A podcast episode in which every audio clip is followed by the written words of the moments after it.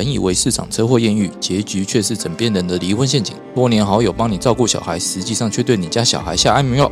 挖掘社会新闻的内幕，让你用不同角度来看新闻议题。欢迎收听《失联记录》。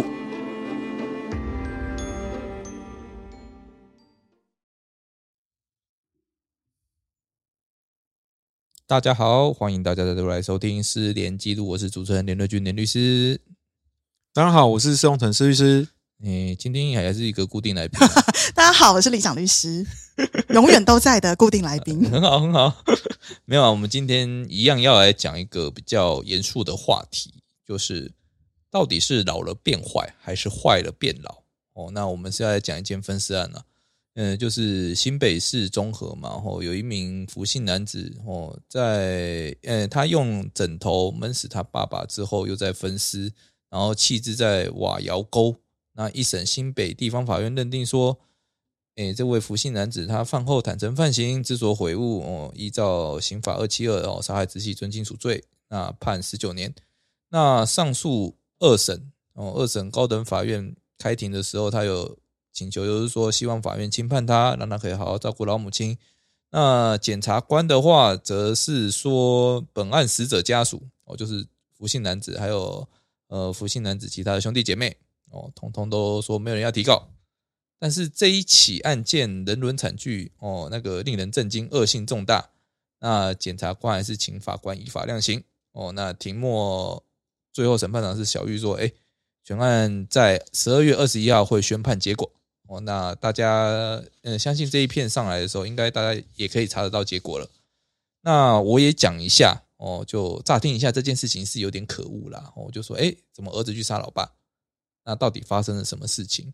哦，因为新闻有时候真的太简短了，我们就特地去查了一下判决。那我讲一下这件事情的概要。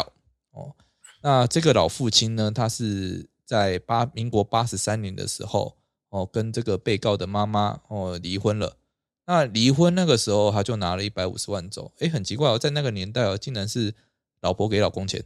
哦，离婚竟然是这个样子。但是没想到说这个老公他拿了这一百五十万，不到一年就把它花光光，那不晓得是发生什么事情，然后就开始跑回家要钱呐，哦，才离婚不到一年他就回来要，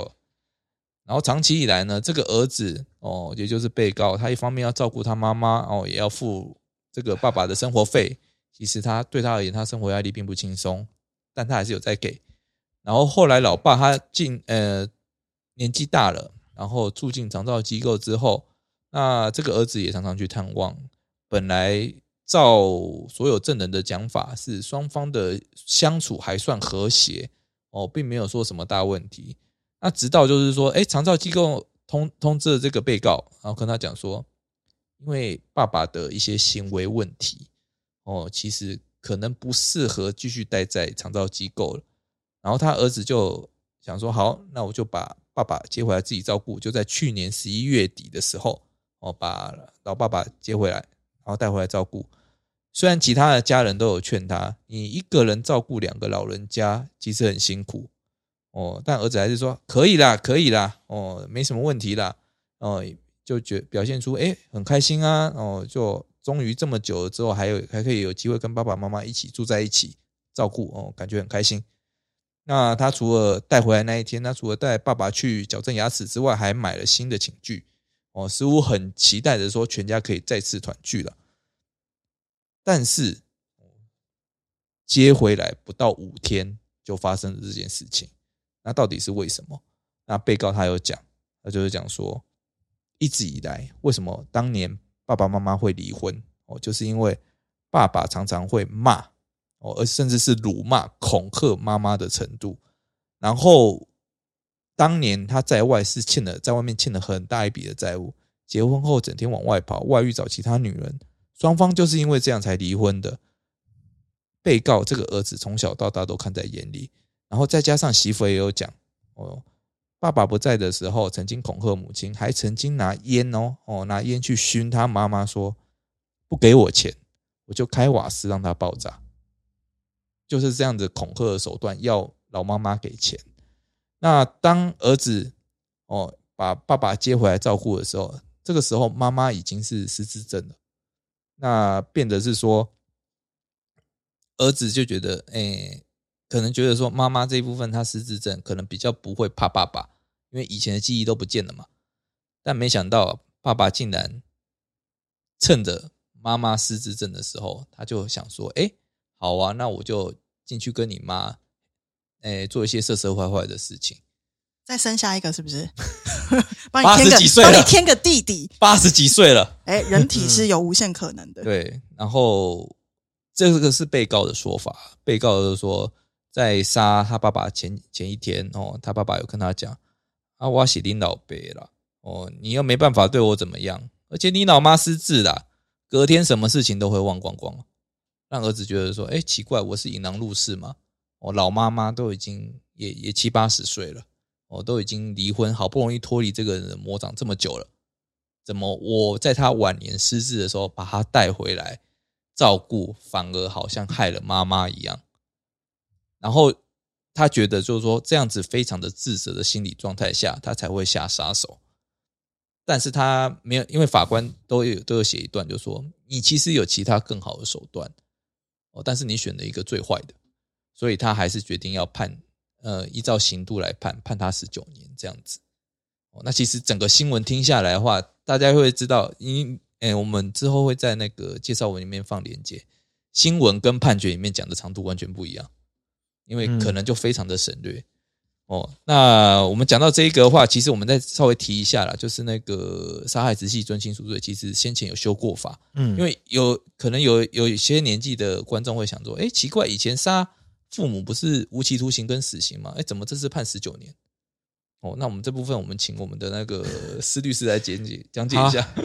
呃，二七二条就是我们说的杀害直系尊亲属罪哈，它其实在一百零八年五月九号之前，它其实针对杀害直系尊亲属呢，原则上只有死刑跟无期徒刑两种选择。那后来在一百零八年五月九号就是修法通通过之后呢，它就是原则上就是针对就是以杀人罪的这个罪行呢，加重其刑至二分之一。所以呃，假如说以杀人的话，原则上就是死刑、无期徒刑或十年以上的有期徒刑嘛。那假如说以二七二条这个规定来看呢，它的最低刑度就是十五年以上的有期徒刑。所以这个东西是呃，原则上修法的目的就是要给法官有个裁量权，因为会有不容不同的这种特殊的这种情境哈。那比如说以我自己承办过也有承办过一件也是杀害直系尊尊亲属罪的，他就是呃在是在诶我忘记在一百零六还一百零七年的时候我判过这个一件哦。那当时就是刚好在修法前的，对，在修法前，然后这个当这个案件我印象非常深刻，就是一个我的当事人，其实就是当时他在家里煮饭的时候，他要煮给他爸妈吃饭的时候，好像因为跟母亲又是母亲又在口角，又又应该是不是口角，母亲一直在怒骂他，他当时就一时情绪失控，拿那个炒饭的那个锅子还有香炉等等东西，把他母亲的脑子都打得一塌糊涂，然后把他杀掉。可是这一件呢，其实后来到法院去的时候，理论上来讲，他的状况是这么的恶劣，而且手段是这么的凶残。大家应该是法院应该给他所谓的死刑的最重的判决，可是后来为什么法院能够判到无期，或是其实本来有更低的可能性，只是刑度设置在那边，是因为后来去调查之后，发觉其实这个这个当事人就是这个加害人，他其实小时候其实反而是常常受到母亲的这种家暴情势，他甚至以前被母亲就是念到，应该说念或是怒骂到他自己去住精神病院，然后后来其实在这个过程中，其实也发觉说这个。因为他其实是家里最小的，然后哥哥姐姐其实都是因为家庭这种环境早早早出去了，所以其实是幼子陪在这个父母的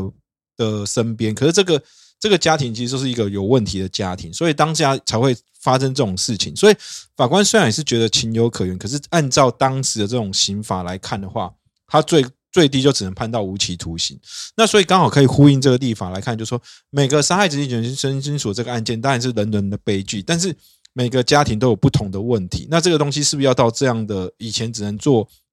死刑跟无期徒刑的选择，的话，是给法官针对这个案件事实的裁量程度太低了，所以他去做一些调整。那我觉得这是一个好的修法啦，只是说这个是啊，对，刚好提到以前的这个案件，跟大家做说明一下。对对，那其实我们这一件啊，其实刚刚那个的话，我也深有感触啊，因为。这个最白话来讲，就是你少了其他兄弟姐妹来帮你分担火力了。哎哎，对，现现实上的状况是这个样，状况是这样。那那但于这个个案的话，其实呃，我这么说啦，哦，那我们还有在法院判决里面看到说他有一些辩解的地方，他的律师有帮他想到一点，就是说，哎，今天他爸讲的这些话，那其实一般人听到是会基于义愤嘛，嗯哦，那他如果当下就干掉他，那这样是不是可以减轻？然后就所谓的义愤杀人罪，哦，义愤杀人罪是一个法定的减轻事由，就是说，如果你今天呃是当场基于，就是说，因为这种状态下，任何人都会觉得不平，哦，甚至说为了要保护哦，可能妈妈，那他去做了这件事情，那是情有可原，那应该要给予原谅，让他可以减轻他的刑度啊。但是法官就讲了，就说你好像不是当场啊，嗯嗯，哦，你过了一天之后，你才想说要下手，下完手之后还把它分尸，你这能说是基于义愤吗？代表说你还有机会冷静下来，因为他有义愤啊，可是他要先上 YouTube 查一下怎么庖丁解牛啊。哎、你认为我们国小课本都有教你怎么杀人吗？哎、他可以把他砍得干干净国小净，课本不可能教你杀人，对嘛？所以他大学也不会研究啊，对，因为哎、他把他砍得很干净，哎，他把他变成人质，哎，你知道吗？就是头也不见了，手也不见了，你就可以切割，而且他现场的血迹这么少，是其实是有天分的，哎，其实你讲到血迹少这一点，我也觉得有点怪怪的。是怀，其实我怀疑说那不是第一现场，可是他们又找不到第一现场，嗯，因为第一现场照理来讲，如果你对人体的构造不是这么理解的话，第一现场应该非常恐怖才对。嗯可是他们确实在就是都找不到第一现场，而且以被告的年龄来讲，他五十几岁，是体力没有衰弱很多、啊，但是做这么，对想想啊，把一个人肢解这个活还蛮累。所以你说他会下定决心做这件事，他还不够气吗？我觉得他的气应该不是当天他听到他爸爸对他妈妈讲那些，我觉得他的气应该是他在小时候他就一直目睹的很多家暴的状况，可是可能那时候他是没有力力气反击。我觉得那个气是从一直从那边积积积积到这边，然后忽然再看到爸爸还，因为听说他爸爸也是有轻微失智嘛，第四集的失智，所以可能也是会讲一些就是让人家觉得难以理解，或者是说会有一些暴力的状况。那因为他爸爸哦年轻的时候就是暴力的嘛，所以嗯他们当然就会有理由去相信说，我如果现在不做一些防止他的行为，然后他就会去对妈妈再怎么样。可是我觉得这个案子有一点，我其实自己有点想不通的，就是说。你没有必要把爸爸接回来，因为如果你口口声声讲的都是我要保护妈妈，那妈妈当年都跟爸爸离婚了，也分居三十年了，你其实应该是把爸爸接到另外一个房子去照顾啊。关于这个，他有辩词啊，他的讲法是说，他觉得妈妈已经失智了，其实他不会这么在意。哦，再来的话，爸爸也老了，哦，应该也没有那个能力。那他就觉得是说，哎，那把他们接回来一起照顾，哦，大家又一家团聚，其实没有什么不好，所以他也会觉得很开心。这就是他小时候因为目睹父母亲离异跟家暴，其实这些孩子的心里有都有补偿心态，他们期待一个完整的家庭。对，所以，可是那时候的父母亲可能，例如说妈妈，妈妈没有理解到小朋友的心里已经有一些受伤，可能是长大过程当中是需要去心理咨商的，所以他可能就一直埋下一些不安全感，埋下一些对男性权威的愤怒。所以今今天一回来，他爸爸讲了这些话，他就会联想到很多。他觉得他小时候经历过那个恐怖状况，所以他会觉得他下手为强，先把他爸干掉。有可能，有可能，但是你不能说这个叫这个叫一分，因为我们并没有说要把它减轻，可是我想要请各位听众去理解一件事情，就是其实不要讲说他小时候目睹家暴，我们讲一个就是现在有很多新闻是，呃，一个儿子或女儿他去照顾两个老人家，那两个老人家如果都出现失智症的状况的时候，其实在最后这样的一个情况，他不堪负荷，其实也是曾经有发生过。小就是照顾我那个小孩，就直接把妈妈或爸爸用闷的方式闷死带走，因为他觉得那个照顾太沉重，所以这个问题应该是说，其实大家有没有想到，为什么他爸爸在那个长照机构住的好好的，然后忽然长照机构说我们没办法继续照顾你爸爸了？嗯嗯，对，这个我们就找不到资料，找不到，因为我们我们其实很好奇这件事嘛，因为通常我们知道长照中心会被退货的话，通常有两个可能性，第一个就是他可能一开始就是一个中重度失智，那肠道中心它是没有办法有足够人力去看护中重度失智，因为中重度失智他只是大脑不好用，但他体力很好用的话会出去打人，对很麻烦。对，所以肠道中心他会没有足够人力去介护他的时候，其他的原的的肠道中心的住民会被打死的。那肠道中心会有责任，所以他们是不愿意接中重度失智的人。应该没办法接啦。呃，如果他们硬要接的话，硬要接，是会造成其他的变变成说，可能要考虑要像龙发堂那种方式把人绑起来了。就是说，我们政府现在就是在长照这一块，确实也投入的资金也蛮少的。嗯然后，所以其实是让人民自己不断的依赖外劳。其实现在很大部分就是有状况，就是外劳推出去晒太阳。大家应该有看到吧？公园都有很多在晒太阳的，都是外劳推出去的。外劳推出去，然后在旁边划手机自成一圈，然后在那边聊天这对样子。，那那种的话还好，因为会坐轮椅出去，通常行动已经不自由了。我现在讲的有一群是他大脑已经呈现一个中度退化。退化、失智的状况，可是他的脚还很会走，手还很会打，所以今天就不晓得他为什么他爸爸被退货。如果他爸爸退货之后，其实有一个呃还不错的选择是不用回到家的。今天这个悲剧是不是有可能不发生？哎、我我插一个题外话哦，讲到这个东西，就是现在身体，就是刚才说那种肠照，它呃可能退化，但是身体状况还很好的哦。我有听到一个嗯私底下的一个流传的一个，就是当事人跟我讲的一个讯息啊，就是他们去养老村的时候遇到这种的话，听说那边的看护都会私下去喂老人家那种类似安眠药或这种的东西。啊，就是就是使他们在照顾上或是在在在处理上会比较好。但这东西是我当然未经证实啊，但是这是我当事人跟我讲，我只是说也许会不会有这种情形发生。其实这个也不会算很可恶啦，因为像我朋友他想要把他的小孩从美国带回台湾坐飞机的时候，他就有请小儿科医师开那种儿童专用安眠药，嗯，因为可能小孩在飞机上会吵闹，所以他们就直接喂安眠药。后来他要请他可不可以卖整罐的给他，就被拒绝了，因为他发现很好用。不起，没有这个这个就其实要注意哦，因为有有些个案是说，有的人哦，可能久久没去探望父母，一去发现，哎，我父母本来行动自如，好好的，怎么他躺到长褥疮了？照顾啊，不是是因为他被喂了褥疮了，喂被喂了安眠药，整天躺在这床上。其实是构成这个，其实我那时候有去查过，这有构成刑事的伤害罪哦。对对，有些个案是这种但是你收证上很困难啊，对啦，但是好端端的，我原本行动自如的人，你为什么会给他长褥疮？就不知道我你要调监视器的时候，那个录影带就会忽然坏掉啊，或是它就会出现三条线，然后你什么都看不到我。只能讲那个这个症状哦，一定是要长期躺着，然后而且没有积极翻身才会产生的状症状。褥疮是这种状况。可是我也要问这个小孩，就是为什么那么久才去看你爸妈？工作忙啊，工作忙，那跟啊，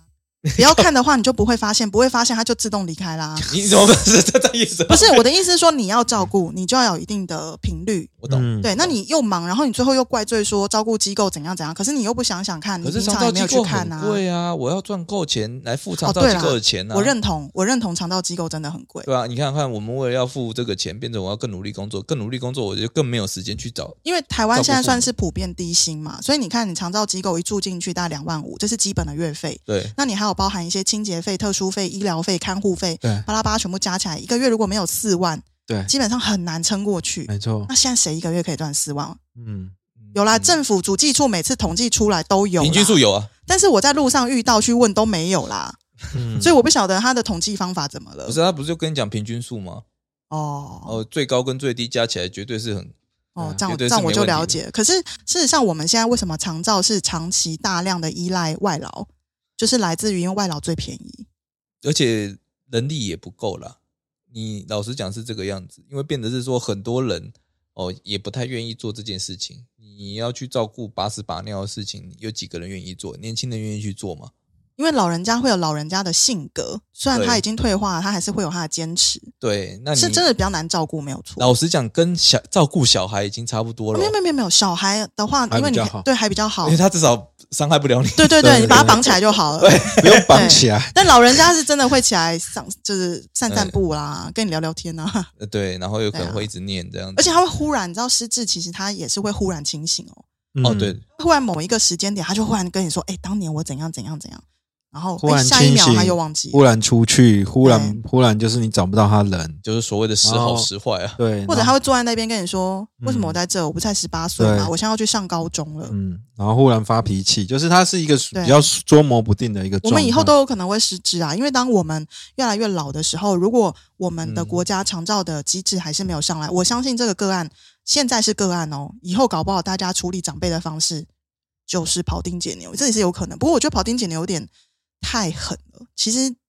这这个案子他是先干掉之后才分尸啊，不是活生生那样弄啊。我觉得他这个案子应该是他对他爸爸真的隐藏了深深的愤怒，很深很深沉的愤怒。对啊，有你你其实我觉得你讲的有可能是事实的真相啊，但是也有另外一个可能性嘛。就这件事情，因为像你讲的，也有一些疑点存在。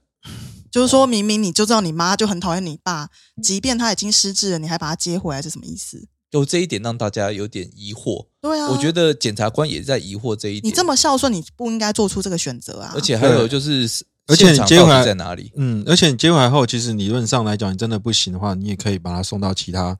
更合适的这个安养机构，因为它其实是有经济能力的嘛，不是说没有的嘛。对，所以你直接把它干掉这件事，是一个比较吊诡，而且才五天呐，重点时间也这么，是不是预谋了？预谋了多久？然后回来五天内结束这个案子？而且这就是李长律师的阴谋论。不是因为我会觉得，一个真正他在乎他妈妈感受，他不会去讲一句说：“哦，我妈失智了。”我跟你讲，失智的人不是你想象的中是植物人哦。对，失智的人是会有情绪反应的，所以这种东西不是儿子可以判断的。对对，所以他。讲这个，我觉得他有点看脱啊，就是他之前去偷牛奶，他硬说是要偷给他妈喝的，他妈根本就不要喝牛奶。对啊，加上这个人也有点前科了，所以你根本就是干什么事情都不愿意自己负责任，然后最后就看脱你妈。你妈如果现在不失智，早打死你了。嗯，呃，不不过我要说，李长律师刚才说了没有？其实失智人他只是对这种比较旧或者是比较近的记忆他不复记忆，可是不代表他不是个人哦，他还是会你对他不好或什么，他其实还是会有感受在的哦。所以这些东西其实呃，就匪夷所思。就这一件来讲，确实是一个比较特别的一个作你看，你当初林可付这么多钱，多少钱？一百五十万，对不对？民国八十三年，八十三年，民国八十三年的一百五十万，他妈妈林可付这么大笔的钱，也要结束跟他爸婚姻，嗯，你就知道这个婚姻有多摧残人。对，嗯，是没错了。对啊，然后他还要把他接回来，跟他妈妈一起相处。嗯，我我觉得这个这个动机真的，我我无法理解。坦白讲，他的律师帮他想出来的辩护方式，我也觉得更也觉得非常有创意啦。但是我我只能说，我觉得今天最好的辩护应该是这个人要讲实话，因为他毕竟就是干了这件事。他如果永远不去面对他人生中的这一个创伤的话，他就算今天再进去关了十九年，他那十九年当中，他这个创伤永远都不会被你平。他只会他的愤怒只会成为另外一个形式，以后再去危害社会而已。其实十九年就刑度上来讲，我觉得法官应该有充分考虑到这些疑点的啦。因为不然来讲，假如说真的是情有可原的状况之下，法院通常不会判那么重。因为对，至少还会用五十九条再减一次。对，因为他毕竟有可能减到十年，有可能。对啊。或者说，你最低刑度十五年、十六年，我觉得都还算是法院认为说这些东西是不得不不判你，我不用五十九条，但我不得不判你。可是他还是判到了十九年。不过他很有趣的是，他的兄弟姐妹好像没有人要对他提出任何的告诉嘛。嗯，可是其实我因为我不确定哦，像我像我之前承办过的那个案件，其实他我的当事人他也是有兄弟姐妹，其实他的他的爸爸跟他的妈，哎，跟他的。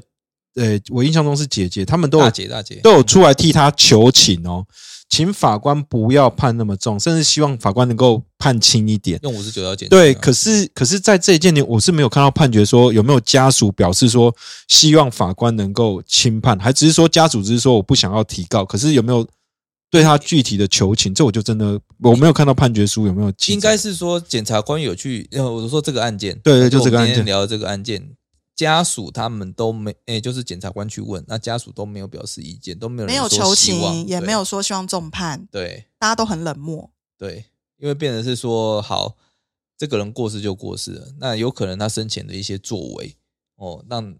老实讲是被大家讨厌的。对啊，可是我说没有针对这行为人啊，他们的这个这个没有听起来没有求情，因为有求情新闻一定会写出来。而且就像你们讲的，如果家属真的是极力求情，说因为真的照顾很久很辛苦，然后不得不什么什么这种的话，通常法官多少会减刑的。对，就这一件也比较，就是这一件真的是判的蛮满满的，你知道吗？十九年其实十九年是满满的，对，对，所以比较。我我在猜，他出来都七十二岁，比较特别。我自己都觉得，我自己看完判决，我都觉得怪怪的。嗯，但老实讲，就是找不到证据。对啊，哎，你如果你有办法，他连第一现场都找不到，对，很奇怪。但是他又承认了，那既然有人担了，好像事情就可以这样承认，是因为那个监视器全部拍到他了，就是他在提那个行李箱，那个整个过程从公寓啊，因为你知道中永和的监视器那个密度是非常高的，对。对，所以其实他这次可以这么快破案，是因为他沿途经过全部都有监视器，而且他丢的那个是水沟啦，哦，冲不掉了。飘不出去，飘不出去。好，不过那水沟本来就很臭啦，所以我觉得他可能想说丢在那边也没差，因为这都很臭。对，对，但不过我也很好奇啊，就是说，如果这种东西，呃，这个判决让大家来看的话，你如果各位听众，你看完这些判决，还有看完这些讲法哦，双方的一些攻防之后，你还会认为说，哎，真的是他讲的这个动机吗？还是是说他有其他他想要隐隐瞒的事情？那到底是好是坏？哎，我就是听众啊！我现在要告诉主持人，我觉得他就是习惯性把他做错的事推给妈妈。就是他都说我都是为妈妈，我都是为妈，因为我觉得他他想要博取一个同情，而且以前都成功，可是搞不好杀害他爸爸这件事情，他早就想很久了，也是有可能的。嗯，他只是他利用为什么借回来借的这么高兴？对，为什么接？因为他爸爸是农民，他爸爸是住在台中的农民安养中心。那其实农民，如果你是在轻轻度失智的时候住进去的，其实就算你成为中重度，他是不会退货，但是他会要求你帮他。看啊，请一个全天候的看护，所以他是不是觉得要负担这个全天候的看护，他负担不起？嗯，有可能。这个我觉得大家可以去看，因为其实魔鬼藏在细节里啦，就有非常多他的动机到底是什么？只是看判决书看起来检察官没有查到那个部分嘛？应该是说也没有那个动力去查。哦，他检察官太忙碌。老实讲，是很多人，既然他家属都没有要追究了，检察官就算了啦。我最多就是做一个公益的代言人，我有必要追查到这种程度？有啊，因为这可以看得出来我们的长照到底怎么啦。这其实真的也是跟大家讲，其实我们现在除了对婴幼儿这部分不足之外，其实长照是外非常大一个隐忧。因为大家不要觉得你只要有钱就会有人照顾你哦，因为即便你要住进长庚的那种养生村，不好意思，你要是未失智。你如果失智了，他就不收了。对，嗯，哎，可是你讲到这个，那我就问钱从哪里来啊？哪个钱？不管是照顾小孩的钱哦，还是长照的钱，政府吗？对啊，政府的钱到底要？所以你知道，这鸡生蛋，蛋生鸡。你现在如果再让少子化下去，以后真的没有人缴税。对，我老这全部都大家一起一起垮，就是这样子。而我们我们有生之年马上会见到的第一个会垮的就是劳保。嗯，对啊，他说在六年要破产了。对，然后再看到第二个会垮的是健保。健保的话，健保现在已经很贱了，没有，它现在已经很贱了。就是你用的药，你基本上你用到的药都不是原厂，全部都是学名药。嗯，所以以前一颗原厂药可能吃完三天你就好的，你现在学名药吃三周都还不太会好。哦，效果差差很多。对，然后现在因为它会去那个呃，好像合价还是什么三价，所以其实很多原厂是不愿意留在台湾的。所以你要买原厂药，不好意思，你要去日本，你要去大陆，甚至去新加坡，你才买到那个药。我们促进国外经济发展呢。不是，就是 我觉得其实今天长照这个议题跟我们少子化是绑在一起的。如果你希望未来长照做得好，请各位现在就去注意少子化，你把少子化问题不要那么严重，大家以后长照才有人可以去处理。对对对对，要不然的话，台湾人力真的不够了。对啊，老实讲，这是事实啊。所以我跟你讲，我们现在看都是新闻，然后大家非常震惊哦。可是会不会十年后？少子化严重的时候，老我们每一个每一个小朋友，每一个家族里面有八个人，只有生出一个小朋友，结果那个小朋友他除了照顾八个人，对他除了要去继承八栋房子有点沉重之外，他可能还要再去照顾八个老人，而且继承这八栋房子搞不好并不是奖励哦。到那个时候的时候，对，有可能变得我看光房屋税、地价税，哎，要卖又卖不出去，要租又没人要租，那自己一个人又租不了八间，对，那怎么办？呃，其实也可以放啊，就把那些。所以其实啊，我跟你讲，大家真的要好好注意这个少子化议题了。因为你们如果希望你们大概六十岁、七十岁之后，这个国家还是有人在 run 一些好的长照制度的话，其实现在少子化议题是应该要大家开始注意的，要开始做了，不能再拖了，再拖下去真的来不及。应该是说以后只要生一个哈，国家就让你免税十年。免税没什么动力哦，真的吗？呃，我我我觉得最主要还是说。真的要有人可以帮忙哦，要有人，我们真的是需要人力，而不是钱。这个解方在我们上一集还没听的听众，赶快去听。我我觉得真的在就是两，也不是说就是刚我们上一集有透露一个很厉害的方式，可以改变社会。对对对，不逊于这一集。反正我觉得，我觉得我们大家应该说，我们做这个节目也是要让说，像我们上一集是让老小朋友这个婴幼儿部分能够有所能够照顾的照顾好。其实，在到我们来年老的时候，其实就会有人照顾我。对，也是需要，也是需要人家照顾。在这头尾两端角都我们做得好的话，其实我们中间这一段对，中间这个我们也会比较轻松，因为我们现在的长照的经费啊，是因为我们这一群大概是三十岁到五十岁的人，嗯我们在那个时候的出生新生儿大概平均是四十二万人，每一年出生四十二万个新生儿。可是今年的新生儿只出生了不到十三万人，整整衰减了四分之四分之三你大家只。要大家想象，你只要继续这样少子化下去，以后走在路上的三个人只剩一个人，请问你房子要卖给谁？对啊，在炒高房价，王八蛋，不是对啊？，对，我们都买不起。我觉得我们这一集是哀怨哀怨怎么这边有会不会要高房价问题题了？那么长照后面就变成高房价，没有，我觉得这个案子确实是有蹊跷，可是因为可能真的没有人要告，所以检察官也没有什么想要再细查。可是我真的觉得台中荣民之家他是愿意再收的，那他只是可能会请他请一个长期的看护，嗯，所以是不是有这个方面的动机，造成他觉得我要省这个钱把爸爸接回来，然后就干掉他？妈妈可能又是他一个借口，就这样子。对啊，可是连孙子都帮他讲话、欸，啊。那这个案子的话，我觉得他的细节因为给给的还不够多，不过大家应该知道这个案子是重判，确实是重判，重判没有错，对。嗯对对对对。好，没关系，这一集反正我们从杀呃杀的呃呃杀人分尸，然后变成了长照，长照最后变高房价，高房价变成少少子化，哎，其实都是环环相扣。你现在如果不要高房价，其实很多年轻人是敢生小孩的，嗯。因为他们的钱都被房贷分走了要。不然就被房租分走了。我我觉得我们下一集再来讲高高房价的一些问题。其实高房价是所有这些事情的来源。你如果房价是合理的，现在每个人小孩会多生一个。不是，我觉得哎，之后好像要那个平均居园条例要通过的时候，我们大家再讨论这个题目好了。可以哦，要不要开讨论一下。好好好，好，我们今天就下一集到这边好了。讲这个。对对对好，先到这边，谢谢谢大大家拜拜谢谢大家，拜拜。